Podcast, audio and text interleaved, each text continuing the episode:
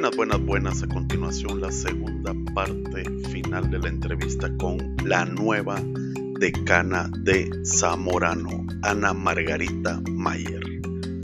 Que se la disfruten.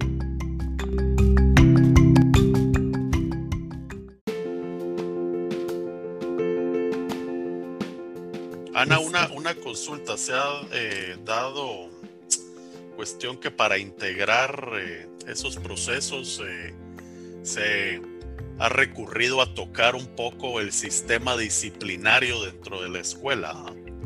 Sí. Y mucha gente, pues en el ámbito de los colegas, ¿verdad? Egresados, eh, ahí se manifiesta a veces mucho desacuerdo en que se toque eso, que se caracteriza como un pilar fundamental de, de todos los zamoranos que hemos salido de la escuela. ¿ah? Entonces dicen, ¿cómo van a tocar ese pilar? Se va a derrumbar todo. Entonces, eh, ¿cómo, ¿cómo ha sido ese o cómo es ese proceso? Porque me imagino que yo pensándolo así desapasionadamente, eso se tiene que ir actualizando de alguna forma, ¿ah? pero, pero ¿cómo, ¿cómo podés converger esas tendencias e irlo suavizando hacia el futuro para que se vaya actualizando. Este año eh, llevamos a cabo un proceso de revisión, ¿verdad?, del manual, que así como el proceso de reforma curricular que les contaba hace un ratito es un proceso sumamente participativo, este proceso de revisión lo hicimos de la misma manera. Aquí participaron estudiantes en grupos focales, participaron miembros del comité de disciplina, miembros del equipo de vida estudiantil, ¿verdad? Eh, miembros de la facultad también, y se hizo una revisión. ¿Y qué, eh, a, qué conclusión se llegó? Que hay valores que son no negociables. O sea, hay valores a los que tenemos cero tolerancia y eso se mantiene tal cual con el mismo rigor dentro del manual de disciplina.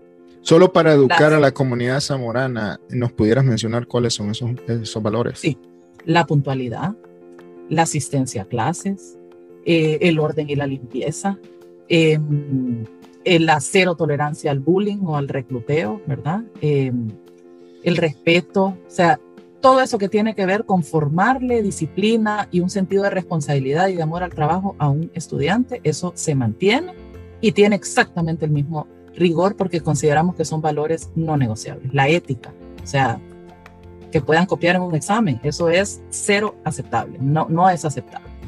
Sin embargo, decidimos flexibilizar en algunas causales de sanción que tienen que ver con la imagen personal de cada uno. Sea, el tipo de corte de pelo que yo quiera tener, si quiero o no tener vello facial, si quiero usar esmalte de uñas o no. Esas eh, causales de sanción se eliminaron. ¿Por qué? Porque consideramos que eso ya forma parte de la identidad y de la imagen de cada persona. Sin embargo, el uso del uniforme como un símbolo de equidad, de respeto, eso se mantiene. Todos los estudiantes usan su uniforme. Hay cierto, eh, cierta flexibilización que se hizo en el color de los zapatos, en el color de la faja, ¿verdad? Que puedan usar, ¿verdad? Pero siempre manteniendo el uniforme. Eh, en los espacios de trabajo, se siguen las normas de higiene y seguridad. Si en una planta nadie puede andar las uñas con esmalte, todos tienen que andar el pelo recogido, no pueden usar maquillaje, esas normas se siguen, pero las siguen por igual hombres, mujeres, o sea, todos los estudiantes de Zamorano. No porque si es la niña, entonces sí puede dar con el maquillaje, el varoncito no, no, eso, o sea, cada uno es libre de su propia expresión personal y eso es lo que flexibilizamos eh, en este momento, ¿verdad? Manteniendo, como les decía, esos valores porque estos no son valores, ¿verdad? Esto que tiene que ver con la imagen personal, o sea, eso no, no, no, no es un valor, pero el respeto, la responsabilidad, la puntualidad, la asistencia a clases, la ética, eso se mantiene. Nada más un comentario, Ana, en, cuanto a esto del reglamento, cosas que se me vienen a la mente es que, sabes, una vez echa, echa la ley, echa la trampa.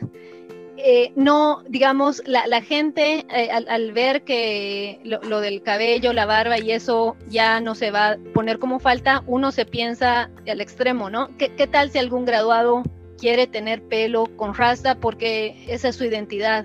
Rasta y maloliente porque así se siente bien. ¿No crees que se pueden ir un poco a los extremos o hay límites en cuanto a en cuanto a eso. De hecho, pensamos en ese ejemplo, ¿verdad? Y de lo que se habló es que el aseo, o sea, el, el aseo personal, eso sí tiene que ser predominante. o una barba, ¿y qué tal una barbota así? Y, Exacto, que esté limpia. ahí sí, pero que Entonces, esté ahí. O sea, cosas, pero no exageradas. E-, esos extremos no, no se van a, a, permitir, o sea, ahí sí, más por un tema de higiene, de limpieza. De... Claro.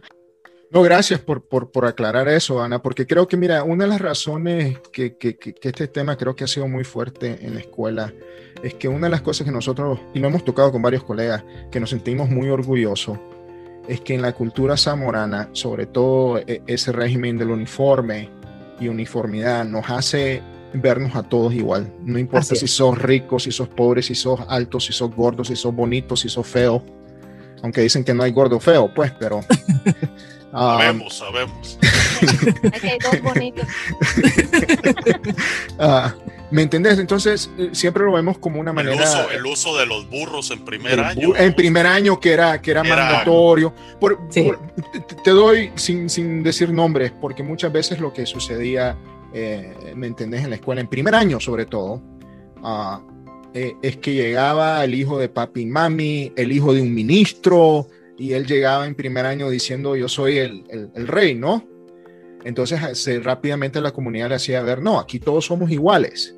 Así es. Y para que veas que somos iguales, tenés que usar los burros, por lo menos el primer eh, eh, trimestre. Porque decir que, que, que, que, ya después de tu primer trimestre, primer año, lo que mencionaste, cada quien usaba la faja que le, que le, le venía en gana, una, una, faja bonita guatemalteca, otra nica, otra de cowboy de Texas, eh, gente con botas de, nuevamente, las Texas, las hebillas, todo, eso siempre se vio, ¿no? Eh, eh, eso nunca, nunca desapareció. Lo, lo, que existía era eso que en primer año usabas el, el, el, el uniforme sencillo de reglamento que te daban en, Zamorano, con el sentido de que, eh, como introducirte o absorberte a la cultura zamorana, ¿no? De que todos somos iguales, no importa de dónde venís. Y, creo que ahí fue que el, creo, mm, estoy tratando de resumir lo que, lo que he visto, así que me puedo equivocar con el pensamiento de algunos colegas, creo que ahí viene una reacción fuerte de que quieren desmantelar ese, eh, ese jabón de la cultura. Claro, y, y sí, realmente que no, no es así. Eh, tal vez ha habido una percepción, eh, pues, eh, equivocada, ¿verdad?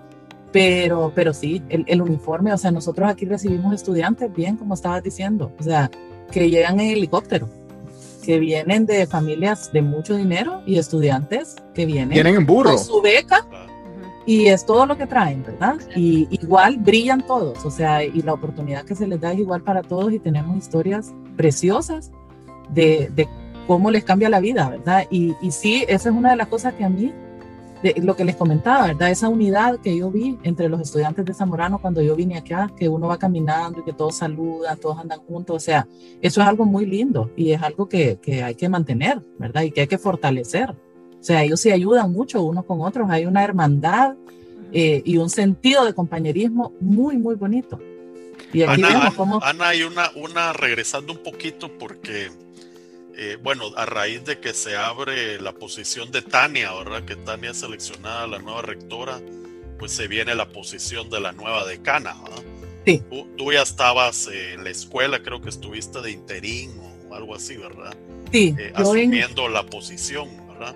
Y de, ahí se, y de ahí se viene el proceso de selección del nuevo decano de la escuela, que es el prácticamente el bastión del rector, ¿verdad? Eh, como dicen, siempre hemos dicho, ¿verdad? El decano en la escuela es el que manda toda la operación en la escuela y el rector es el, ente externo, ¿verdad? O ha el CEO. Pues, ha, sido. Entonces, eh, ¿cómo, ¿cómo es ese proceso? Porque sabemos que que el proceso fue bien eh, preciso, bien eh, tecnológico, igual que el de la, el de la escogencia de Tania. ¿ah? Tuviste que aplicar, ¿no es cierto?, para esta posición. No es de que te tocó porque eras la siguiente en la lista, sino eh, cuéntanos cómo fue ese proceso de selección ya oficialmente como decana. Claro que sí. Yo, bueno, fui nombrada como interina, ¿verdad? a partir de enero Y desde, desde siempre a mí se me comunicó de que se iba a abrir un proceso, ¿verdad? En el primer, a finales del primer trimestre del año y que yo estaba invitada a participar como lo estuvieron muchísimas personas adicionales, ¿verdad? Entonces, ¿te tenés al tanto cuánta gente aplicó al puesto? Al final sé que llegamos cuatro al, al, al, proceso a los finalistas, digamos. No sé cuántos fueron de inicio. Nosotros tenemos eh, algunos datos que aplicaron 38 en total. Ah, ok, excelente. Entonces, en marzo sale el anuncio y bueno, yo preparo mi aplicación y envío mi aplicación, ¿verdad? A la, a la empresa que manejó todo el proceso. Y realmente, porque hace un rato que, que Andrea me preguntaba eh, cómo fue el proceso cuando yo vine la primera vez, este proceso ha sido realmente muy, muy diferente a todos los procesos anteriores por los que yo he pasado. O sea, fue un proceso súper completo. En resumen, yo les puedo decir que entre marzo y julio, que fue cuando ya hubo una selección, o sea, yo pasé por un proceso de ocho entrevistas. Me entrevistaron cinco miembros de la Junta de Fiduciarios, eh, colegas líderes de aquí de campus, eh, bueno, las personas que, que, que, manejan la empresa de, de, reclutamiento. Eh, fui sometida a tres sets de pruebas, a un set de casos, casos hipotéticos, casos de estudio, ¿verdad? Donde tuve media hora para, para resolverlos. Eh, pero no eran los casos de estudio que tú habías creado antes. ¿no? media hora, a Bedio nos daba como cuatro o seis horas, ni, ni, pues ni así. y, ni así los resolvíamos, ni cenábamos a veces en el examen. Me los mandaron a las nueve en punto y me dijeron, en 30 minutos me los manda de regreso. Uf, súper, súper rápido, en inglés. Por toda la aplicación fue en inglés. Eh, luego, una autoevaluación que tuve que llenar. Y por último, hubo una evaluación 360, donde se entrevistó a diferentes de mis colegas aquí adentro, ¿verdad? Em, y pues pasaban los meses y, siempre era, eh, ok, ahora nos hace falta otra entrevista y se le va a comunicar la otra semana que va a tener otra entrevista. Y ok, fue un proceso largo, muy completo, pero exhaustivo, ¿verdad? Entonces sí, realmente para mí fue pues de, mucha satisfacción al final, cuando supe el desenlace, yo estaba con mucha incertidumbre, pero una cosa que sí siempre tuve presente es que desde que se confió en mí para ser la interina, yo dije, yo voy a trabajar pensando en que yo soy, aunque yo no sea, porque las cosas hay que arrancarlas y darle. No es que los proyectos van a esperar o que pensando, no, cuando, cuando se decida quién va a ser la persona y por mientras no. E, eso creo que ayudó muchísimo, ¿verdad? que las cosas corrieran desde enero aquí en la escuela. Tuvimos también la gran ventaja que Tania, aunque ella vino hasta en abril, Tania estuvo involucrada desde inicios de año eh, y eso pues fue permitiendo una dinámica de trabajo de todo el equipo para que las cosas realmente avancen y tenemos proyectos muy bonitos en, en proceso que no se han detenido porque estaba el proceso de selección. Yo siempre estuve muy clara que yo estaba dentro de un proceso y que podía salir o no, pero, pero siempre con, con, pues, con, la motivación de hacer lo mejor posible. ¿Y dentro, de la, dentro de la escuela participó alguien más dentro de... No conozco e-, ese, dato. Para dar un poco de contexto, eh, eh, yo tengo la información de que fueron 38 aplicantes, 8 fueron mujeres, 30 fueron hombres, 6 graduados de Zamorano y de esos 38, 8 nada más que no tenían un doctorado. Entonces, sí fue un proceso bastante competitivo que realmente, según lo que escucho y saber el proceso de la entrevista, eh, pues no, no es casualidad ni, ni es suerte. O sea, estás hablando de 30, 30 con doctorado prácticamente, ¿verdad? 30 con doctorado. Pero, pero el, el, en la solicitud de, del puesto pedían eh, un candidato con PhD, ¿verdad? Sí, era uno de los requisitos. Sí, era uno de los requisitos. Y otra cosa que creo que hay que recalcar, eh, pues esto te tocó justo en medio de la pandemia, ¿no?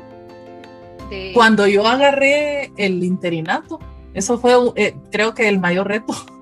Eh, yo, yo, comencé un primero de enero y creo que fue el 5 o el 6 de enero que nos cae un brote adentro de, de campus. 70 estudiantes positivos por COVID.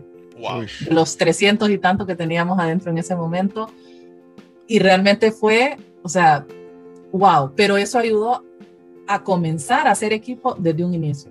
O sea, por poner un ejemplo concreto, con el decano asociado de estudiantes, con el gerente de servicios universitarios, con el rector interino en ese momento, que era Luis Umaña, eh, la directora de recursos humanos, bueno, todo el comité COVID eh, completo, ¿verdad? Hubo una dinámica de trabajo, de cooperación, trabajo en equipo que pudimos controlar el brote, que sanaran estos 70 estudiantes, pero no hubo un rebrote y nosotros ya en, febrero estábamos, ya a finales de febrero creo que fue, ya libres de COVID finales de febrero, principios de marzo, pero, pero se pudo contener. Pero como les digo, eso fue una dinámica de trabajo en equipo. Eh, tenemos un comité COVID que venía funcionando desde el año pasado, pero esto fue como, como el reto más grande para ese comité COVID, o sea, reunirnos los sábados en la noche, domingos, porque estábamos que si las pruebas, que cómo de separar eh, los grupos, ¿verdad? Los estudiantes que estaban positivos, los que estaban en sospecha porque habían estado eh, cerca de los positivos y toda esa dinámica, o sea, ayudó a fortalecer ese trabajo en equipo de entrada. Y, en cuanto a los estudiantes que estaban en medio o casi por terminar la carrera, eh, ¿cómo ajustaron el programa, la educación para que puedan graduarse adecuadamente con las habilidades y clases que necesitaban? Sí, bueno, eh, las clases hemos estado con un alto porcentaje virtual, ¿verdad? Desde que comenzó esto. Eh, el aprender haciendo sí se ha mantenido de manera presencial, con grupos más pequeños, con las medidas eh, de bioseguridad eh, aplicadas. Durante el brote se tuvo que suspender actividades presenciales por completo, ¿verdad? Hasta que pasamos el brote, pero como les digo, fue bastante rápido, pudo haber sido mucho peor. Y nos hemos enfocado mucho en el logro de competencias. O sea, en los módulos de aprender haciendo se han hecho adecuaciones este año y desde el año pasado, en que, por ejemplo, un módulo que duraba seis semanas, tal vez ahorita está durando menos, pero nos enfocamos en que se logren las competencias que yo tengo definidas, que el estudiante eh, logre en ese módulo. Entonces, es, es un trabajo muy dinámico, eh, rotaciones casi que personalizadas, porque hemos tenido estudiantes regresando al campus eh, semana a semana, los vamos recibiendo por grupos, hacen cuarentena, se hace la tanda de pruebas, entonces eh, ha sido súper retador eso, pero, ahora, ya están vacunando, ¿verdad? A los sí, ya tienen la primera dosis de vacuna a los estudiantes. ¿Y cómo? ahorita en agosto tienen la segunda. Entonces, están anticipando eh, eh, porque mencionaste algo, algo clave ahí, que estás recibiendo estudiantes por grupo que están retornando, o sea que no todo el mundo está en el campus.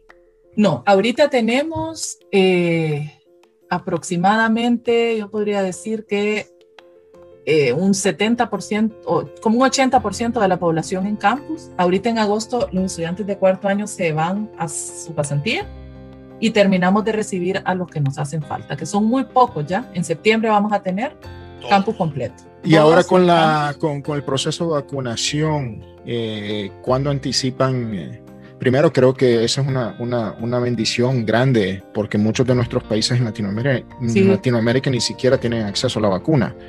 Eh, eh, ¿cómo, ¿Cuándo anticipan eh, eh, terminar ese proceso y cuándo crees que pueden regresar a algo parecido a la normalidad?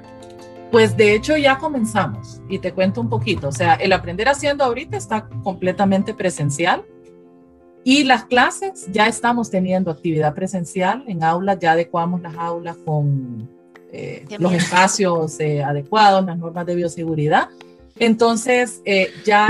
o sea que no hay copia entonces con seis metros, ya no hay, mataste. Sí, no, ya, ya, no hay posibilidad. Te, te, han, te han hablado, bueno, tal vez esto es sapeo, pero eh, voy a sapear a mi escuela. ¿Te han hablado del baile zamorano?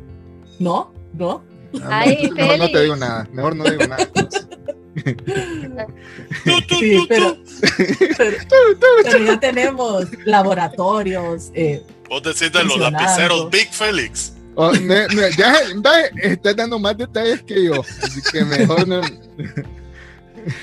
Ana, Ana y, regresando ya al, proceso de selección o para terminar, eh, ¿cuándo es que se, se, da la última o que ya te llaman y te dicen, mira Ana, tú eres la seleccionada y ya vas a tomar el puesto oficial? Eso ocurrió el 14 de julio, sí, fue un, un miércoles. Eh, O sea, reciente, hace 15 días. Sí, hace poquito. O sea, eh, Tania me pidió una cita. ¿A Tania te dijo? Sí, y ahí ya eh, se me comunicó, ¿verdad? Ese día hubo una sesión de junta de fiduciarios donde, eh, pues, ella me comentó de que ahí se hizo todo el, el, pues, el proceso de votación y de selección. Y, y pues e, ella me compartió de que fue una decisión unánime de la junta de fiduciarios y que era efectiva a partir del 16 de julio. Felicidades, ¿y qué sentiste? Gracias. Ay, muy feliz. Yo sentí mucha felicidad. Eh, me encanta el reto y como les digo, pues yo desde enero estoy trabajando de lleno, ¿verdad? Dando lo mejor eh, para que pues podamos generar resultados muy positivos. Claro, ahora ya está formalmente en tus manos, ¿no? Todo esto de la, eh, la, actualización del currículum y todo. Así es. Y bueno, en cuanto a ese tema, Ana, están hablando eh, sobre temas nuevos como por ejemplo Big Data, agricultura de precisión, blockchain, ese tipo de eh, eh, temas está saliendo como parte del futuro currículum. Sí, sí, definitivamente que sí. Tiene que haber un componente fuerte de análisis de datos, eso ha salido recurridamente, ¿verdad? y la implementación de tecnologías, todo eso está siendo considerado. Ana, hay una, una cuestión que siempre hemos hablado en la comunidad zamorana.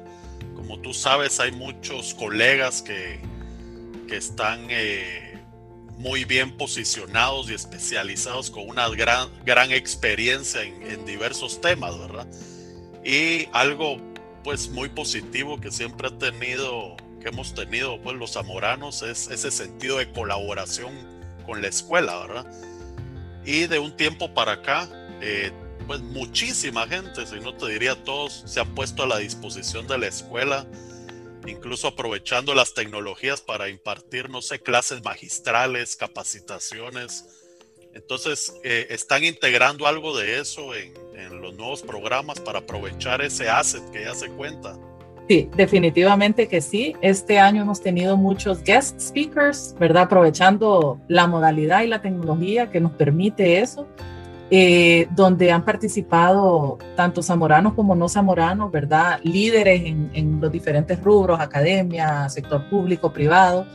Eh, tuvimos recientemente, hace como tres semanas, un panel con cuatro egresados zamoranos eh, para conversar, y este panel fue dirigido, ¿verdad?, a nuestros miembros de facultad, al equipo de líderes que estamos trabajando en el proceso de reforma, para que ellos nos contaran su opinión sobre cuáles son esas competencias que debe tener el egresado de un programa en, con un enfoque en sistemas alimentarios. Tuvimos a la doctora Ingrid Fromm, Claudia Kuniyoshi, eh, Rubén Galossi, el director eh, ejecutivo de, de, la FENAC. Entonces sí, fue un, un panel sumamente enriquecedor y ahorita que estamos terminando este proceso de los grupos focales y de conocer el input de nuestra facultad y nuestro personal interno, vamos a formar un comité el comité de reforma curricular que, estoy liderando con invitados externos para poder complementar y tener esa visión completa. También eh, hemos estado pensando, ¿verdad?, en, comenzar a implementar, tener docentes invitados, ¿verdad?, para, para, ciertas clases o que puedan compartir clases con nuestros docentes eh, eh, de planta para poder tener ese, ese input externo, ¿verdad?, de, personas que están en otros, en otros lugares. Ok, buenísimo. Sí, realmente hay un gran talento eh, fuera. Eh, uh, Ana, no sé si has escuchado los capítulos anteriores, pero eh, por ejemplo, Fabricio Ponce, él es el eh, COO de Coca-Cola en México y muestra una gran disponibilidad para eh, dar charlas de liderazgo en la escuela, que hace bastante para INCAE. Incluso nos ha conversado de abrir posiciones em, de pasantías. Entonces, e, es nada más un ejemplo que te menciono de la cantidad de zamoranos que tienen la disponibilidad de abrir sus puertas y dar su conocimiento para, pues, para beneficio de la escuela de, Colombia que entrevistamos, que tenía una pasante, Alejandro, tenía una pasante salvadoreña. sí. Alejandro Mesa la tuvo que enviar a regreso a El Salvador por la pandemia, pero él también en su empresa ha tenido bastantes pasantes. Pues varios, ¿verdad? Porque también el, varios. El, otro colega que está en, en BAS, en Alemania, también abrió un par de pero, pero es toda la disposición. Mira, Ana, algo que te iba a mencionar es de que eh, nosotros como comunidad zamorana siempre hemos dicho, al zamorano le hace falta darse a conocer al mundo, ¿verdad? Es algo de lo que, porque tú vas aquí en Estados Unidos y, eso qué es, ¿verdad? ¿De, ¿De dónde es? O sea, entonces hace falta esa promoción, como que nos hemos dado a la tarea de conocernos entre nosotros, ¿verdad? Y nuestro, tal vez nuestro más íntimo entorno, se pudiera decir, de trabajo, pero no sé si hay algún plan de, cómo explotar eso y darlo a, al mundo, porque eso le hace falta bastante al zamorano para que el, zamorano realmente egresado Creo que, que, que, la manera la manera en que todos, eh, sobre todo los que estamos en Estados Unidos, tenemos alguna historia al respecto, que hemos abierto, algún colega nos abrió la puerta eh, eh, y, todos los colegas nos tienen esa historia. Por ejemplo, mi profesor, yo fui el primer zamorano estudiante para él. Y desde ahí, él, sin pensarla dos veces, agarra a un zamorano. Antes, antes ni siquiera lo conocía. Eh, eh, lo otro de en, la, en, la, en, la, en, la, parte profesional a la que está tocando Rodo, fuera de Latinoamérica, eh, por ejemplo en el USDA, yo trabajo para el Departamento de Agricultura de Estados Unidos, me atrevo a decir que por el momento soy el único zamorano. Y hay varios colegas, hay varios colegas, aunque la institución es grandísima, en términos de empleados, solo el, el Departamento de Defensa de los Estados Unidos tiene más empleados, así que me puedo equivocar pero en, Nación, en Naciones Unidas solo conocía cinco. Entonces, ¿cómo, cómo, ¿qué están haciendo? Se, están haciendo varias cosas, ¿verdad? Este año, por ejemplo, eh, se está haciendo una renovación completa de nuestra página web para que sea una página mucho más atractiva, que, que comparta más información eh, relevante. Em, este año comenzamos a publicar cada tres meses. En marzo, en junio, se va a publicar en septiembre y en diciembre un academic newsletter donde el enfoque es compartir qué estamos haciendo en docencia, en investigación y en vinculación. Zamorano hace muchos proyectos de vinculación que no se dan a conocer. Entonces, nos hemos dado la tarea de, compartir con estos boletines, ¿verdad? Eh, trimestrales, esa información. Se está trabajando muy de cerca en, en que la información esté al día, ¿verdad? Y que nuestra área de comunicaciones pueda estar compartiendo por los diferentes medios esa información de actualidad de lo que estamos haciendo. Porque hacemos mucho, pero no necesariamente lo contamos hacia afuera. Claro, no, se sabe que lo hacemos. hay un montón de tesis que se han eso, a eso es lo que iba. Y ahí están, eh, o sea, durmiendo el sueño de los justos. a, eso es lo que iba, Ro, a preguntarle a Ana, por ejemplo, en el lado que mencionaste es investigación. mira, yo soy este editor asociado de, de un journal en, en España recibo cualquier cantidad de manuscritos de Latinoamérica, cualquier cantidad. Yo siempre me he preguntado por qué Zamorano no utiliza, por ejemplo, la revista La Ceiba, la convierte en un journal y comienza a capturar eh, no solo las investigaciones de Zamorano, sino que darle un espacio a los otros investigadores en Latinoamérica para divulgar ese conocimiento. Eh, siempre, que Siempre ha habido un problema en, eso de la investigación, creo, siempre se, se, ha discutido por años, ¿por qué no estamos haciendo más investigación? Eh, porque mucha gente, cuando estaba en, Latinoamérica, mucha gente, puchica, viajaba en Centroamérica, de, Guatemala a la escuela a, buscar soluciones a sus problemas, soluciones de investigación. En Nicaragua también, todo el mundo viajaba a Zamorano a querer informarse de cuáles son las nuevas investigaciones, cuáles no. No sé por qué la escuela no ha tomado esa iniciativa y tal vez me equivoco, ya lo estás haciendo. cuéntanos, cuéntanos, Ana. Te cuento que a partir de este año eh, se nombró una, una, posición de coordinador institucional de investigación. Tenemos uno de nuestros profesores que, que es eh, pues con, con, mucha experiencia en publicación y muy activo en la publicación, em, liderando esto y eh, hemos estado trabajando en cosas muy puntuales, ¿verdad? Para poder ir avanzando en cuanto a eso, en poder tener primero un inventario interno de qué estamos haciendo en los diferentes frentes, en los diferentes departamentos en cuanto a proyectos de investigación, para poder definir líneas de investigación.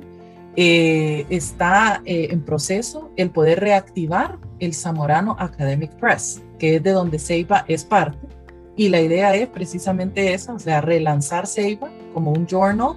Eh, está indexada actualmente, ¿verdad? Pero está como dormida. Entonces, ahorita estamos en proceso trabajando. Eh, Luis Sandoval es el profesor que está, que, que, está como coordinador institucional de investigación para poder eh, hacer un relanzamiento. Vamos a formar un comité de, de editores invitando eh, profesionales externos, ¿verdad? Em, em, para eh, que formen parte de este comité. Entonces, sí, sí, la idea es pues despertar esto que está un poquito dormido para, y, darlo a conocer, dar a conocer el montón de investigación que actualmente ya se hace en Zamorano, pero que está como aislado, ¿verdad? En, en, en las diferentes oficinas, en los diferentes departamentos. Eso y, los, eh, yo diría también dar a conocer eh, el éxito de sus zamoranos, ¿verdad? Porque eso es lo que cautiva al final, lo hace la proyección de la escuela en el mundo. Claro, nosotros todos enamorados del Zamorano y decimos que hemos estado en la mejor universidad del mundo, pero sería lindo escuchar de, gente de otras universidades que al escuchar Zamorano, ah, una universidad en Honduras eh, de agricultura, ¿no? Que, que, que, la gente en el mundo sepa que es Zamorano. Y en ese sentido de proyección, Ana, y, lo que acaban de tocar eh, Rodo y Andrea, uno de los temas que creo que entre los graduados estamos tocando hoy en día es responder a la pregunta, ¿vale la pena ir a Zamorano hoy en día? O sea, desde el punto de vista costo-beneficio. Porque, porque tenemos que ser sinceros, hay mercados que ya están saturados. Por ejemplo, cualquier cantidad de Zamorano te encontrás en Ecuador. Uh, ¿Me entendés? Y, y, y, y, el costo sigue subiendo por razones obvias, ¿no? Todo está más caro en el mundo pero eh, los salarios en, Latinoamérica no, muchos dicen el retorno no está ahí. Sí, una de las cosas a las que estamos apuntando este año también, que hemos comenzado con, un proyecto para relanzar, es el tema de emprendimiento. Porque muchos de nuestros egresados, o sea, no necesariamente tienen que salir a buscar empleo. O sea, queremos fomentar el que salgan a ser empresarios, ¿verdad? A generar fuentes de empleo. Eh, pero sí, emprendimiento ha sido un tema que está un poquito, eh, también no se le ha dado tal vez la relevancia transversal que tiene para, para todas las áreas, ¿verdad? Y, se ha dejado como que relegado al área de agronegocios, que no necesariamente eh, es para agronegocios, ¿verdad? Es para, para, para el oh. egresado Sí, no vive, no vive en un vacío. Claro, claro. Entonces sí, em, ahorita este año todos los estudiantes de tercer año van a recibir el curso de emprendimiento, no solamente los estudiantes de agronegocios, y son de las cosas que nos vamos a asegurar que queden dentro del nuevo currículo, ¿verdad? Que el área de emprendimiento, eh, poder exponer a los estudiantes a poder participar en concursos eh, interinstitucionales. Ahorita eh, estamos con un proyecto piloto con los estudiantes de Unitec, la universidad privada más grande aquí en el país eh, y donde yo pues tuve la oportunidad de trabajar varios años. Eh, los estudiantes de la clase de innovación de Unitec y los estudiantes de la clase de emprendimiento de Zamorano van a poder trabajar juntos en proyectos y participar en un concurso del BID que, está manejando Unitec, que se llama Tech for Dev, Technology for Development. Entonces es, es un arranque para poder irlos exponiendo ya a este tipo de, de iniciativas donde ellos compiten con ideas de negocio, tienen que aprender a hacer un pitch, aprender a vender esa idea, ¿verdad? Eh, y es un complemento porque el conocimiento que tienen nuestros estudiantes no es el mismo que tienen los estudiantes de Unitec, entonces ahí podemos fomentar esto de, multidisciplinario, ¿verdad? De que complementen conocimientos, habilidades y actitudes. Y en estos cambios, en estos cambios de, de currículum, de enfoque que, se, que les está dando, ¿Cómo es el nuevo catedrático zamorano? ¿Qué calidad tiene hoy eh, eh, para implementar ese, e, esa nueva visión? ¿Cómo son sus características de liderazgo? Porque tocaste que enseñarle liderazgo hoy en día es una de las partes importantes, ¿no? Sí, hemos estado trabajando bastante con los profesores eh, en a ver, ahorita pues hubo que adaptarse al, a la pandemia y a que pudieran tener ese conocimiento digital de poder transformar materiales.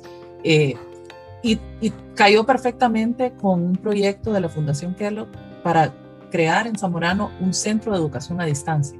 Entonces, en enero comenzamos con un centro de educación a distancia donde tenemos cierta tecnología que nos permite poder generar este tipo de, materiales audiovisuales eh, más bonitos, ¿verdad? Más profesionales, con, con, con una visión más pedagógica. Eh, tenemos un Lightboard Room, un Trauma Room, donde los, eh, los profesores llegan y graban, pero también nuestros eh, compañeros del centro van al campo y graban al profesor explicando eh, algún proceso, ¿verdad? Muy, y eso después se convierte en un video que se comparte con los estudiantes. Entonces, esas habilidades más tecnológicas estamos eh, desarrollándolas en, nuestros profesores. Claro, ese es en el mecanismo de, de, entrega de la educación, pero discúlpame, tal vez no fui suficientemente claro, pero me refería la calidad de los mundo, profesores. Sí, porque vivimos en un mundo hoy en día donde la información ahí nomás, ahí nomás está, está en Google. Inclusive puedo bajarme las clases de Harvard si quiero en algún tema y, no ya no es como antes que necesitaba los folletos, ¿no? Ah, y el profesor era el único que tenía los folletos. Entonces, ¿cómo es el, el, ahora el profesor Zamorano? ¿Qué es lo que él imparte? ¿Qué, qué tipo de conocimiento? Eh, eh? Sí, ahora el profesor es más un facilitador. ¿verdad? Y, hacia ahí es donde hemos estado también enfocando esa parte de capacitación o de desarrollo docente.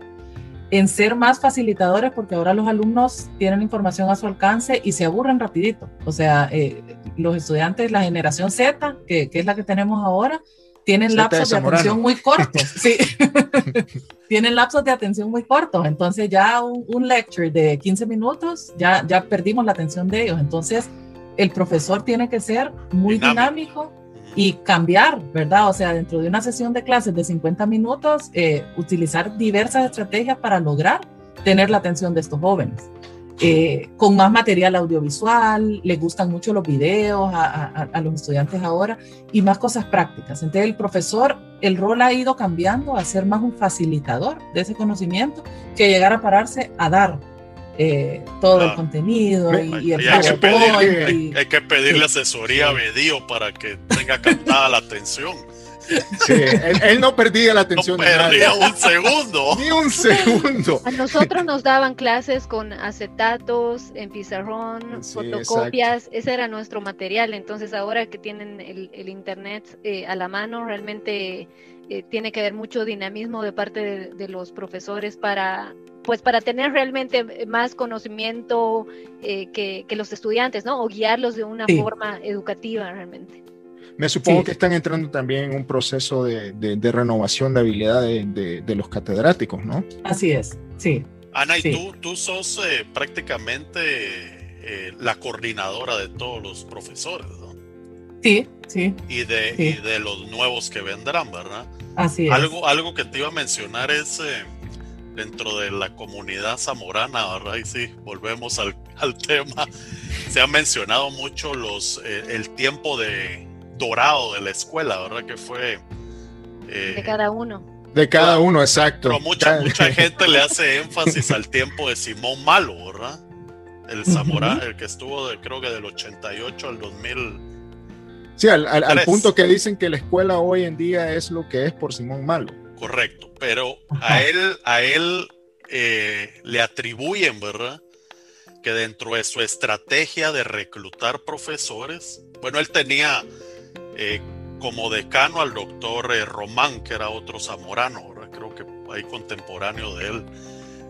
Y a él le atribuía mucho del éxito que tuvo esa época, de que tuvo unas, realmente Zamorano tenía unas eminencias de profesores, ¿verdad? Y decía que él se daba la tarea de buscar eh, doctores, ¿verdad? Que ya estaban, eh, por ejemplo, experto en finanzas agrícolas. Eh, y supone, estoy hablando hipotéticamente, pero un chileno, ¿verdad? Y que ya está... Hipotéticamente no, el doctor Montes. ya está al final de... Peruano. Peruano, perdón. Ya, está, ya está próximo a, a retirarse, ¿verdad? Entonces él llegaba con la oferta, mira, te ofrezco que te vengas a dar clases a Zamorano, vas a estar en un sistema viviendo tranquilo, eh, en un campus bonito, o sea, todas las ventajas para el profesor, ¿verdad? y mucha gente aceptaba porque al final eso es lo que andaban buscando. Entonces Zamorano agarraba realmente esa experiencia, ¿verdad? De, ese profesor así, que era una eminencia, y, y los alumnos realmente se nutrían de, de eso, súper adaptado al momento, súper con proyecciones de futuro, y entonces era un dinamismo pero era la, la labor esa, ¿verdad? Entonces, eh, de un tiempo para acá, ¿verdad? Eh, pues no quiero decir yo de que es bueno o malo, ¿verdad? No quiero meterme, pero se ha visto de que ya los profesores extranjeros, se pudiera decir, han disminuido dramáticamente en la escuela, ¿verdad? Entonces, eh, como que ya esa tarea pues ya no fue como que importante, ¿verdad? Realizarla. Entonces fue, mucha gente dice, es que ahora solo es por llenar el cupo, agarran un profesor, ¿verdad? Que se necesita alguien y agarran a alguien ahí el que esté más a la mano. Entonces, eh, no sé, te lo dejo ahí porque era una cuestión que funcionaba, no sé, pues si... o tal vez es nuestra percepción Claro, eh, eh, eh, sería importante, esa es la, cosa clave, Ana, las percepciones que se dan, ¿no? porque vos sos latinoamericana y tenés un PhD, eso nada te quita, que sea gringa o no sea gringa. Exacto. La, la percepción anterior era, teníamos a tantos profesores gringos en la escuela, todos con PhD, y todo el mundo quedaba como que, wow, no, y, actualmente tenemos una diversidad dentro de nuestro cuerpo docente muy, muy buena. O sea, tenemos gente con una experiencia y un conocimiento en cada una de las áreas que realmente, o sea, son eh, personas muy respetables, eh, de admirar, ¿verdad? Y, y que a pesar de que no fueron formados como docentes, porque fueron formados en, su área de conocimiento, ¿verdad? Eh, eh, el, experto en, en, producción vegetal o en producción animal, ¿verdad? Específicamente, pero con una apertura a, a formarse en esa parte pedagógica, ¿verdad? De cómo entregar ese conocimiento a los estudiantes, gente que es referente en sus campos, que publican, que hacen investigaciones, que hacen proyección, que hacen vinculación, que son conocidos a nivel de la región, ¿verdad? Por, por los proyectos en los que pertenecen. Y siento que volviendo al tema que, que, me tocaban hace un rato, lo que nos hace falta realmente es dar a conocer eso. O sea, esas grandes cosas que hacen nuestros profesores y que sí hay una diversidad de profesores eh, estamos también tratando de, incrementar el porcentaje, ¿verdad?, de, mujeres para, para, poder llegar a, un, pues, eh, eh, a un porcentaje más igual y se ha incrementado el porcentaje de mujeres, tanto en la facultad como a nivel de estudiantes. Sí, porque mucha, muchos colegas también dicen, eh, por ejemplo, ¿verdad? Dicen, es que lo que pasa que un profesor que ya lleva 25 años en la escuela, ¿verdad? Sí. ¿Qué, qué te puede traer de nuevo? ¿Me entendés? O sea, es como que es una cuestión lógica, ¿ah? Entonces, eh, como que se van ahí donde ha habido esa, eh, o, si, o si ustedes, pues me imagino que dentro de sus planes tendrán ese tipo de renovación, ¿verdad? Que a futuro, porque eso, pues por lógica, se tiene que ir cambiando. y por otro lado, me imagino que ahí tiene que ver pues que los salarios de un PhD eh, en la escuela tienen que ser competitivos con un PhD de Alemania o de Estados Unidos, ¿no? Así es. Eso es bien importante. Incluso nuestros mismos colegas que son doctores acá, que están bien posicionados en la industria, yo me pregunto si realmente tendrían la disponibilidad de irse a Zamorano eh, para compartir esa su experiencia, ¿no? Eso es de cuestionar. Eh, tal, vez, tal vez cuando yo esté cerca de jubilarme, pero si hablamos muy sinceramente, eh, volviendo a, y Ana entiende esto perfecto porque en su vida ha sido business, el retorno on investment es demasiado alto mi salario ahorita en Estados Unidos comparado a lo que me ofrece, me pudiera salarialmente, ¿no? Eh, profesionalmente, eh, creo que, eh, como dijo Rodo, eso para mí sería algo más atractivo ya finalizando mi carrera, pues. Para que lo Como profesor invitado.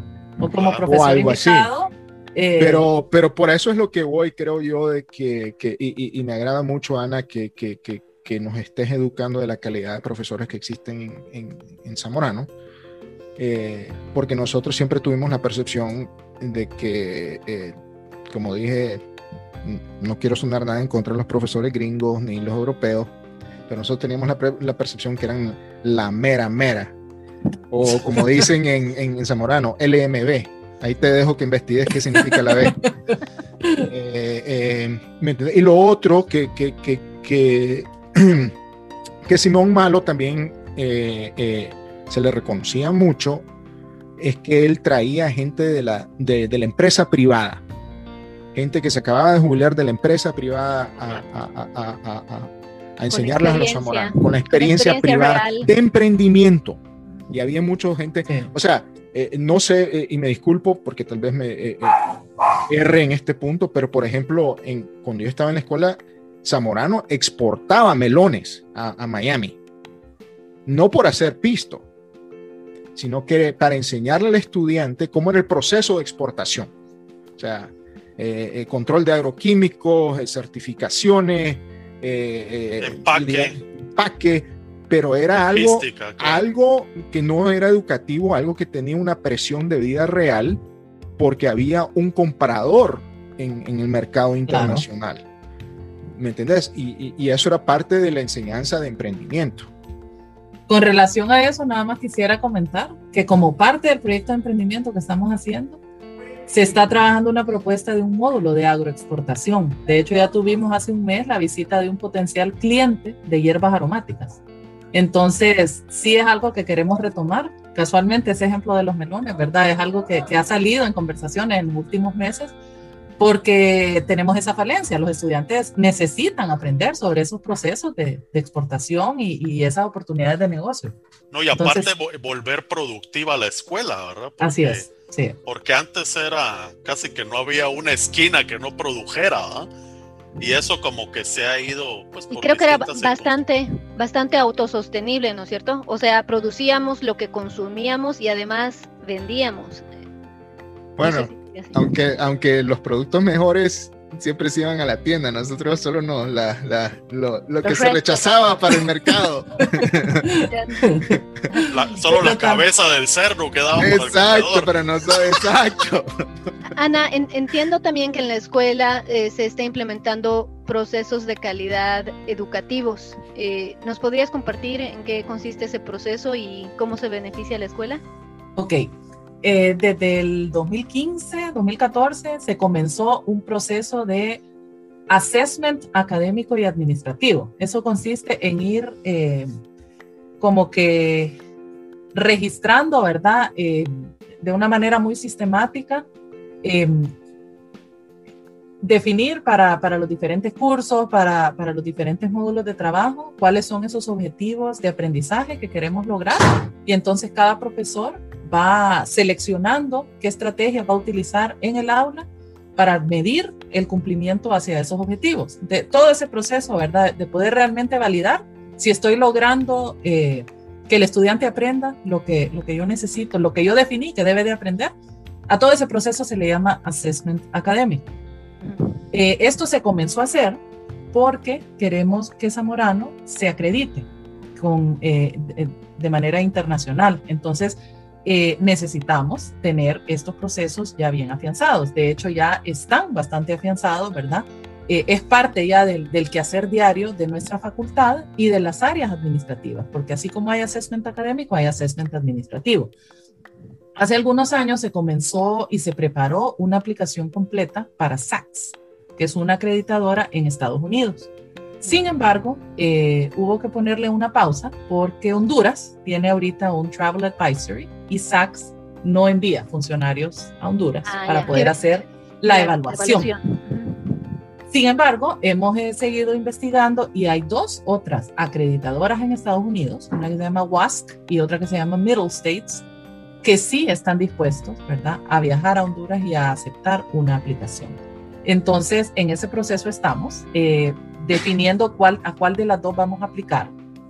Una vez que tengamos definido, eso se va a definir este año, nosotros trabajaríamos en la aplicación el próximo año porque tenemos que terminar el proceso de reforma curricular para poder aplicar ya con, con, con los programas académicos eh, renovados, digamos, y, y, ya reformados para poder eh, meter la aplicación. Pero eso está en planes y se está trabajando con miras a como que ya estuviéramos acreditados. O sea, este proceso de assessment está ya embedded en la cultura eh, y, y, y es algo que se comenzó y no se va a parar. ¿Y en qué, en qué le beneficia a la escuela tener esa acreditación? ¿Le da más visibilidad a nivel global? Claro que sí. De tener ese sellito ahí, pues, eh, tanto para marketing, para nuevas alianzas, ¿verdad? Eh, eh, es una manera, sí, para, para, poder pensar a futuro en programas 3 más 1. ¿Cómo o, se llama esa acreditación? está, a ver, estamos entre dos posibles acreditadoras, WASC o Middle States. Claro, pero ¿cómo son... se llama el, el, el, um, el, certificado, digamos, que reciben de esa acreditación? Es... Ok, es una acreditación académica internacional. Ah, sí, es, es, o sea, es que me viene a la mente como de calidad como, académica. Así es, como es que como, como, un sistema de ISO. ISO, ISO pero en no, no, no, como lo que sería para una empresa productiva que te certifica bajo la norma ISO 9001-2018, ¿verdad? Donde esa acreditadora da fe de que tú tienes procesos implementados. Curriculario y, y todo Entonces eso. acá es como que da fe una agencia externa de que nosotros llevamos un proceso académico con los registros, donde se, se, definen objetivos de aprendizaje, se da seguimiento, se hace medición, se hacen planes de mejora. Entonces es, es el equivalente. Como Creo que la, la, la, la, confusión para nosotros, Ana, es, es la siguiente. A pesar que no somos una universidad acreditada en Estados Unidos, o sea, por, por, ejemplo, todas las universidades en Estados Unidos están acreditadas por alguna de estas acreditadoras Así de las es. que acaba de mencionar Ana. Pero la confusión para muchos de nosotros zamoranos, por ejemplo, eh, ya que fuiste a Purdue, yo cuando me inscribí en Purdue, Purdue, cuando metes tu aplicación en, en, en, en línea, tiene el nombre de todas las universidades acreditadas y de las que ellos reconocen. Zamorano es una de ellas. Muchos de nosotros, a pesar que no está acreditada, muchos de nosotros tenemos esa experiencia que cuando aplicas al posgrado, a la maestría o doctorado en Estados Unidos, por lo menos, no sé en Europa, ya en el subsistemas, en LSU, en, en, en Florida, en Ohio, los, lo tiene grabado, tenés como seleccionar Escuela Agrícola Panamericana, inclusive ni, te, ni, ni, ni, ni batean un ojo cuando mandas el transcript, porque de hecho el transcript que te da la escuela eh, es impreso en inglés, reúne el formato que las universidades americanas quieren.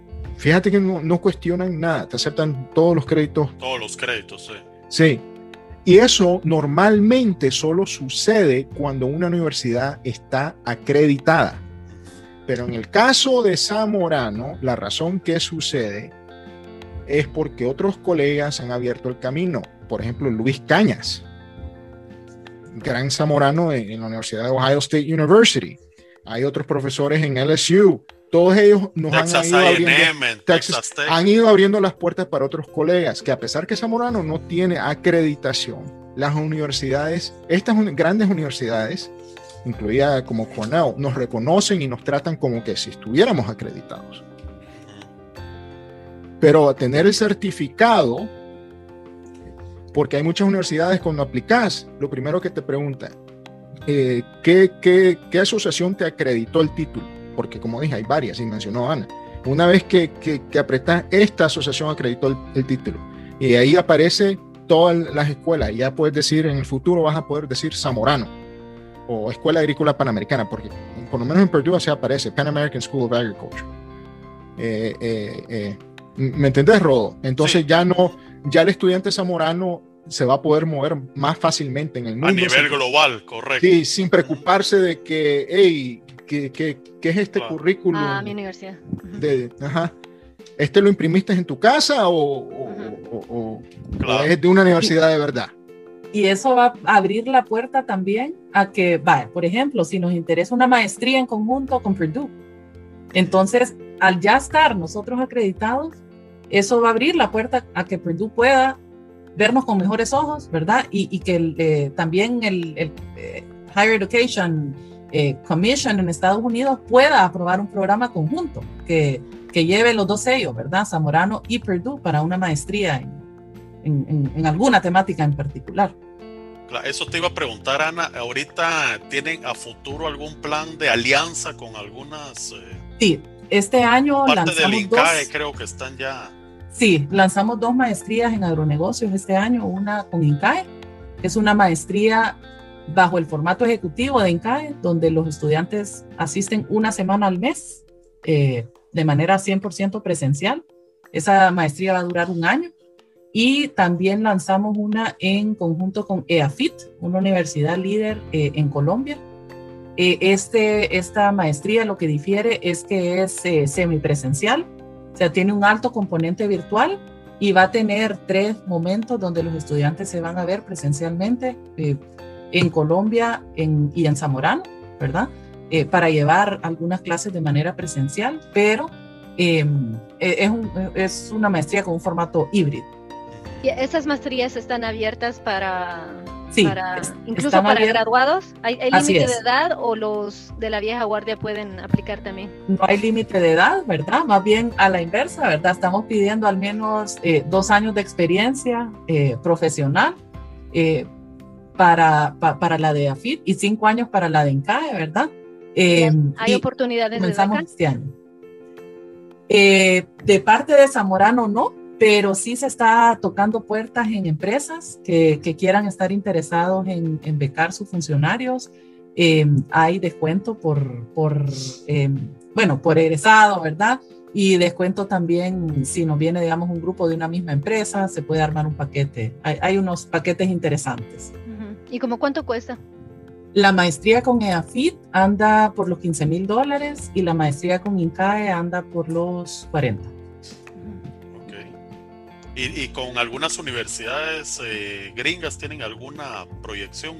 Porque me recuerdo que el doctor Román, eh, volviendo otra vez a la época, de Simón Malo dijo que... No vivas en el pasado. No, pero algo interesante dijo que que él ya había establecido, como decano, ahora había establecido y avanzado bastante camino de una eh, alianza con Cornell, por ejemplo. Sí, en aquel entonces había una maestría con Cornell, de hecho. Y que lamentablemente cuando ya salieron, eh, como que eso ya no se le dio seguimiento y se, se murió la, la iniciativa.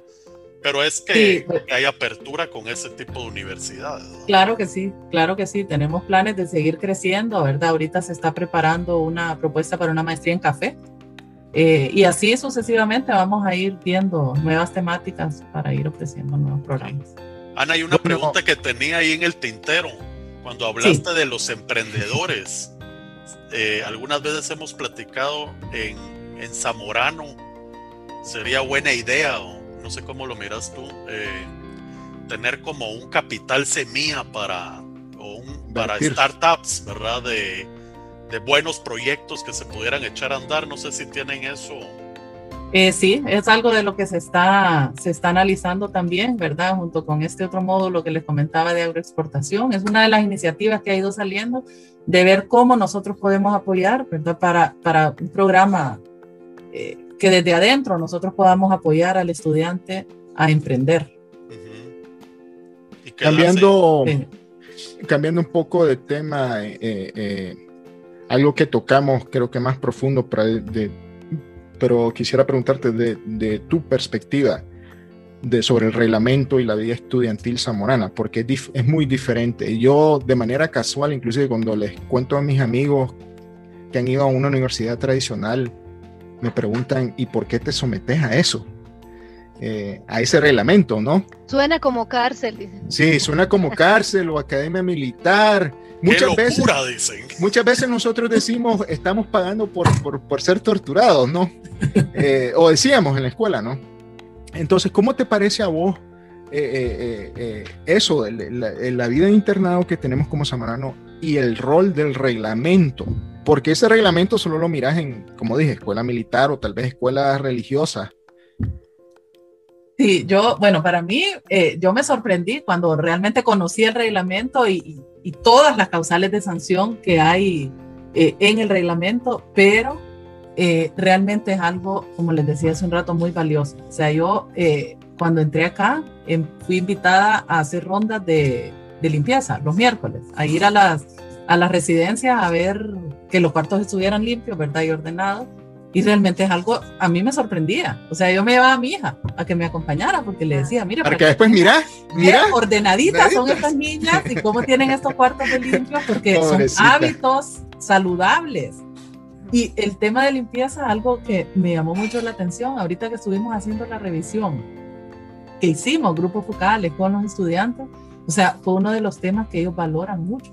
Bueno, ¿y cuántas brutas? Lo que yo hubiera pensado es que estos niños van a querer que les bajemos a la, a la limpieza. No. ¿Cuántas brutas les, les, pusiste? ¿Cuántas brutas pusiste? no muchas, porque estaban bien ordenados esos ¿Y los baños bien limpios? Solo dos, dos, guantes blancos. Se le, sí, eso te iba a decir. Hacer la inspección con o sin guante blanco. Eh, ahora, en cuanto al reglamento, ya que estamos hablando de eso, Ana, ¿cómo, se ha ajustado el reglamento para tomar en cuenta eh, pues el uso de celulares y redes sociales? Nosotros no teníamos esa distracción, eh, pero ¿qué dice el reglamento en cuanto a eso? ¿Todos los estudiantes pueden tener su celular? ¿Cuáles, cuáles son las limitaciones? Eh, sí, o sea, hay, hay causales de sanción cuando hay un uso inapropiado de, celulares o de redes sociales, cuando están en un examen o si están en clase y el profesor no necesita que estén viendo algo en el celular, o sea, el profesor está en toda la... Me sorprende que le dejan llevar el celular eh, a, clase.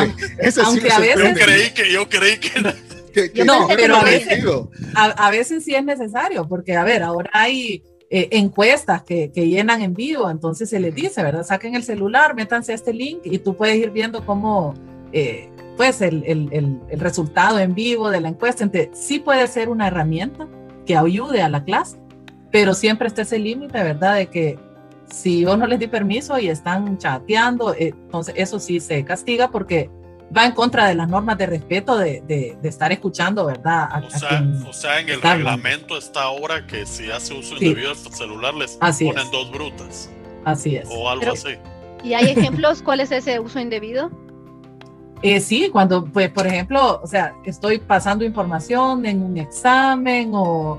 Eh, pero un poco difícil de No, pero, pero nada de lo personal, me supongo. O sea, si yo posteo algo personal eh, no. Algo de que yo hice algo en el weekend que no debería de hacerlo porque nuevamente como estás educando a, a, a, los estudiantes es tu marca. pero vos sabes que cuando tenés 20 años muchas veces pones cosas inapropiadas, pero eso no se le sanciona, ¿no? Eh, si no menciono, o sea, eh, siempre y cuando no haya relación directa con, con la institución. O sea, ellos son al final embajadores de la marca con el uniforme. y... O con el uniforme. O con el uniforme, exactamente. Sí, eso no, no, no es eh, permitido. Ahora, algo, algo que hemos tocado a veces es de que, bueno, en nuestro tiempo que no habían celulares, ¿verdad? Entonces los tiempos libres, los recreos, uno aprovechaba y socializaba. Entonces eso eh, como que estrechaba más los lazos de hermandad que siempre han sido característicos eh, dentro de los zamoranos, ¿verdad? A raíz de la tecnología, ¿verdad? Dice que de los usos celulares, redes sociales, esto se ha visto disminuido. Bueno, existe la percepción. Que, o existe la percepción. percepción que ha disminuido, porque no, no nadie lo sabe.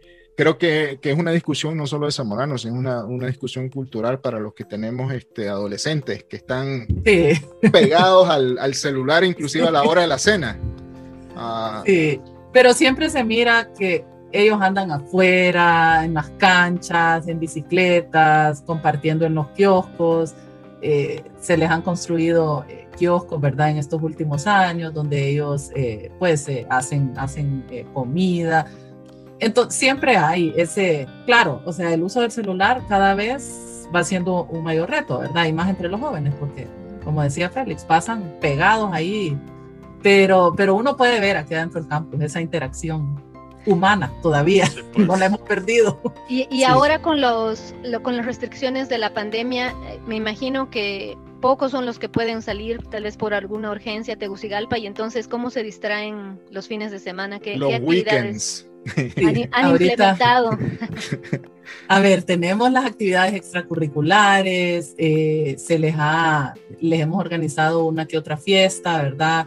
Eh, torneos deportivos. Hace, hace como un mes tuvimos la semana eh, la semana en, con relación al Día Nacional contra las Drogas, entonces durante esa semana se hicieron talleres de arte, eh, competencias, entonces sí, hemos buscado cómo diversificar esas opciones de, de entretenimiento porque pues sí, lastimosamente ahorita no, no estamos en una posición de poder abrir y, cerrar el campo. Y, en, ese, en ese sentido, eh, se están eh, regulando las visitas de personas externas al campus, exgraduados, padres de familia.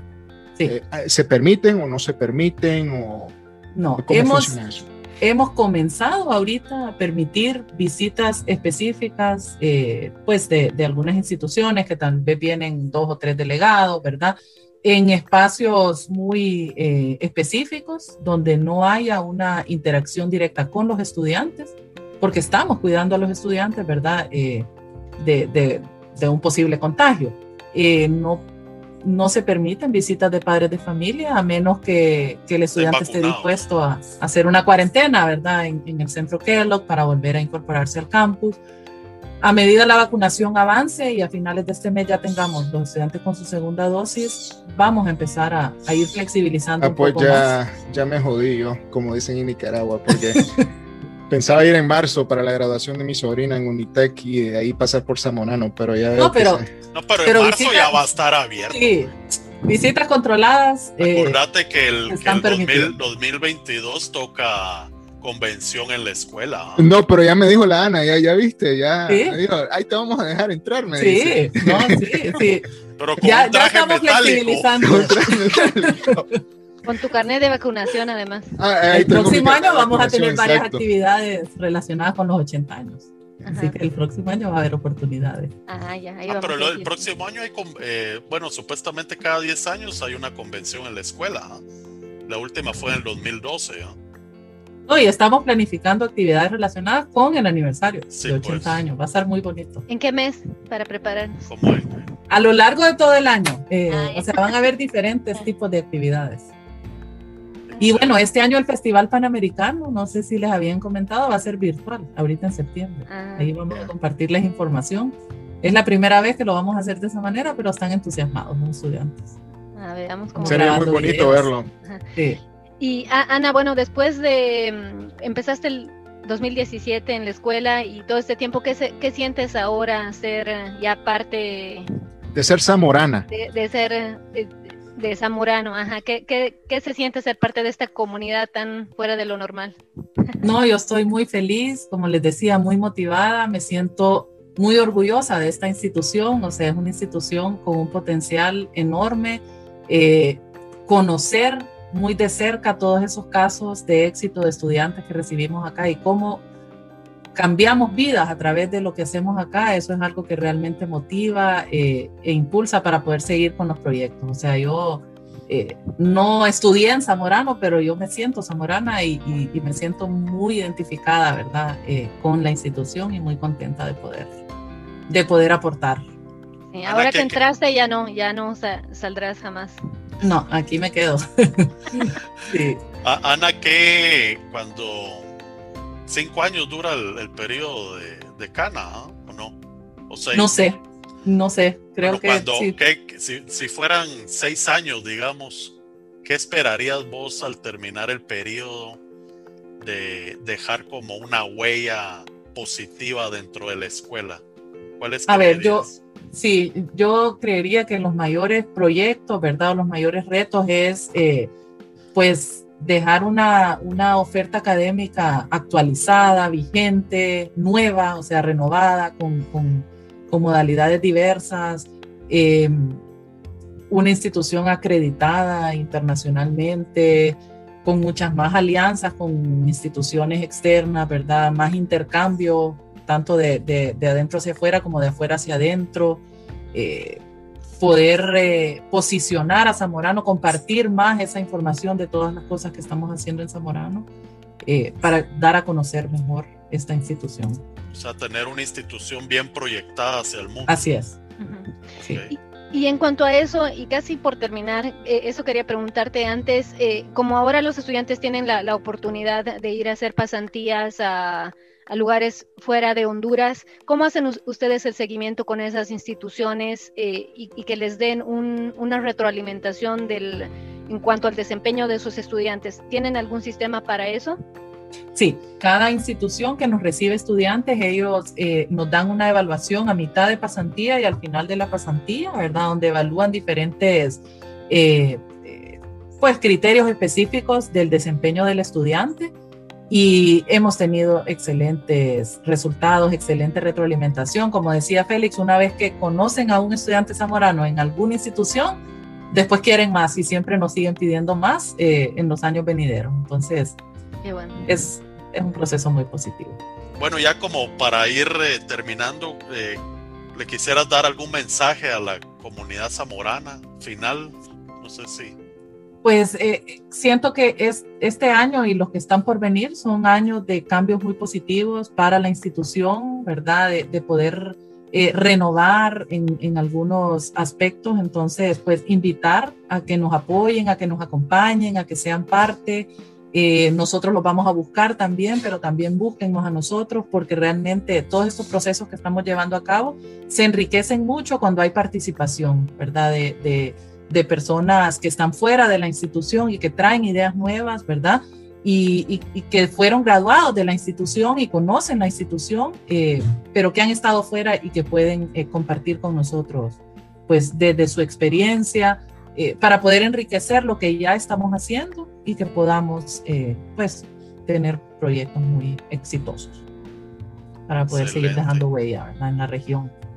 O sea, la apertura siempre existe para, Así es. Sí. para toda la comunidad zamorana para que se acerque a la institución si tienen propuestas positivas o, cualquier eh, cuestión que, vaya en pro de el desarrollo hacia el futuro. ¿Y, cómo es la mejor forma de comunicarse y pues con la escuela, ya sea con, con ideas o recomendaciones. Ok, se pueden comunicar directamente conmigo, ¿verdad? Eh, puede ser por correo, puede ser por WhatsApp. Eh, y pues como, como, como mencionaba Félix hace un momento, ¿verdad? Eh, poco a poco vamos a ir abriendo nuestras puertas nuevamente para poder recibir visitas presenciales de parte de quienes quieran acercarse. Entonces, sí, por lo menos de mi parte, por correo, por WhatsApp, estoy muy, muy abierta a, recibir comunicaciones. Ok, gracias. Ok, Ana, bueno, como no puede faltar, vamos a hacerte una trivia zamorana para finalizar. Claro, porque a estas alturas ya tienes que estar bien familiarizada con el lenguaje zamorano. De, todo el lenguaje. bastante, bastante. Vamos a ver si, si no me aplazan. así que te vamos a hacer una palabra o frase y tú nos decís lo primero que se te venga a la mente. Ok, voy pues. Tablas. Costado, dormido. Brutas. Faltas. El avión. Eh, no, ahí sí me agarraron, no sé. Es el, camarote de, de, arriba, la cama de arriba. Ah, ok. Esta no me la sabía. Recogida de papeles. Eh, limpieza, o sea, eh, recogida es limpieza. ¿Pero lo hacen los domingos? sí, ah, y ahora lo hacen todos, desde primero hasta cuarto año. Ah, ¿de verdad? Sí. Wow, mira, esas son las cosas que nadie sabe. La gente dice, ya ni, lo, ya ni hacen eso, ahora lo hacen todos. bueno, vamos a ver la otra. ¿Leche de cabra o leche de búfalo? De búfala. No, esa no me la sé. ¿Cuál, cuál preferís, leche de cabra o leche de búfala? ¿Has, probado alguna ¿Has probado? No. No. No. Es que ya no hay búfalos en la escuela, ¿no? No, no, ya no. ¿Hay cabras? No. ¿Hay cabras? Tampoco. Uh. Entonces leche de vaca sería la respuesta. Esa sí has probado. Sí. Leche de vaca, sí que creo que ya están exportando camellos a la escuela, porque es la que viene. bueno, y a ver cómo te va con esta, pues. ¿Qué preferís? ¿Preferís frijoles negros o frijoles pintos? Frijoles pintos. bueno, ahí estaríamos. Pues Ana, muchas gracias ahí por la apertura y por el tiempo, ¿verdad? Vamos muchas gracias a ustedes. Vamos, a compartir esto con toda la comunidad zamorana y, y como tú, como dijimos al principio, sos un bastión muy importante en toda la operación de la escuela, ¿verdad? Yo creo que darte a conocer eh, más como persona, cómo ha sido toda tu vida profesional y todas las acreditaciones y las capacidades que tenés para estar al mando de donde estás actualmente, creo que va a inspirar, igual que a nosotros, mucha confianza en que las cosas se van a hacer bien y que se va a alcanzar un rotundo éxito en toda tu gestión. Así que Ana, te mando un fuerte abrazo y muchas gracias. Muchos éxitos de aquí para adelante, ¿verdad? Muchas gracias y un fuerte abrazo de mi parte también. Eh, Ana, fue un placer conocerte y escuchar de esta nueva sangre que tiene la institución. Eh, te felicito y, sé que el reto es grande, pero da mucha confianza a ver que una persona como vos, con tu formación y, trayectoria, eh, ha tomado el reto. Muchas gracias, Félix. Igualmente Mucho gusto y buena suerte. ha sido un gusto. Gracias, Muchas gracias. Gracias, Félix. Ahí me van a decir que soy un arrastrado, Andrea. Félix, ahí, ahí mandas tu, aplicación, tu aplicación para dar clases dentro de cinco años. el rey lo que es el rey. Aquí te esperamos. Ana, de mi parte, pues muchas gracias por tu tiempo hoy. Ha sido muy bonito conocerte, eh, conocer tu trayectoria. Eh, creo que vas a hacer un excelente equipo con Tania y pues con todo el grupo de la escuela. Y como te habrás dado cuenta, los graduados siempre estamos pendientes qué está pasando en la escuela y queremos lo mejor eh, para nuestra institución, a pesar que ya nos hayamos graduado hace 20 y más años, eh, queremos que siga siendo una eh, universidad de alto prestigio y que cada vez pues sea mejor y por eso es de que nos interesa saber cómo se está actualizando. También por otro lado te digo que si tomes en cuenta a los graduados, hay muchísima disponibilidad de profesionales excelentes de querer colaborar con la escuela, ya sea dando charlas de liderazgo o de eh, diferentes ramas de acuerdo a su especialidad y creo que es un, algo que hay que aprovechar. Este, sacarle el jugo. Claro que sí. Sí, le vamos a sacar el jugo. Te deseo lo mejor en tu, pues en esta tu gestión y este puedes contar con, con nosotros eh, el momento que quieras. Muchas gracias, igualmente de mi parte. Ha sido un placer. Bueno, pues Ana, un abrazo. Un abrazo. Hasta, luego. Bueno. Chao.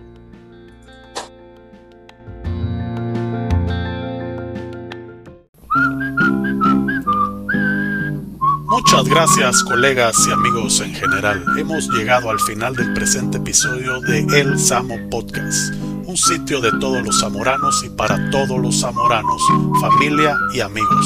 Próximamente seguiremos transmitiendo más entrevistas con personajes y grupos que de una u otra forma han sido parte y han tenido alguna relación con Zamorano, para que de esta forma sigamos conociendo y aprendiendo cosas nuevas de experiencias, historias, anécdotas, errores, aciertos y muchísimas perras más, pero sobre todo conocer personajes únicos que solo Zamorano pudo generar. Mándenos sus mensajes a nuestro email samopodcast.gmail.com o háganos llegar sus sugerencias por cualquiera de las redes sociales. Y por favor no olviden en suscribirse en cualquier plataforma de podcast de su preferencia, solo buscándonos como El Samo Podcast. Y así no se pierdan ninguno de los nuevos capítulos que vamos publicando. Y por favor, compartan nuestros podcasts en sus grupos de chats con sus contactos y en sus redes sociales. Nos pueden encontrar en Spotify, Google Podcasts, Anchor, Apple Podcasts y más. Muchas gracias de nuevo, colegas. Esperamos les haya gustado y les mandamos un caluroso abrazo a todos. Zamoranamente y hasta la próxima. Un cartón en esta mano será tu deseo, será tu deseo. 10 de diciembre, un anillo en este dedo. Un cartón en esta mano será tu deseo, será tu deseo. Llegando, llegaste, te miré de frente, después puse un nombre. Te llamaste perro pasando, pasaste. Te llamé perrote y al que pase el tiempo, perro me será.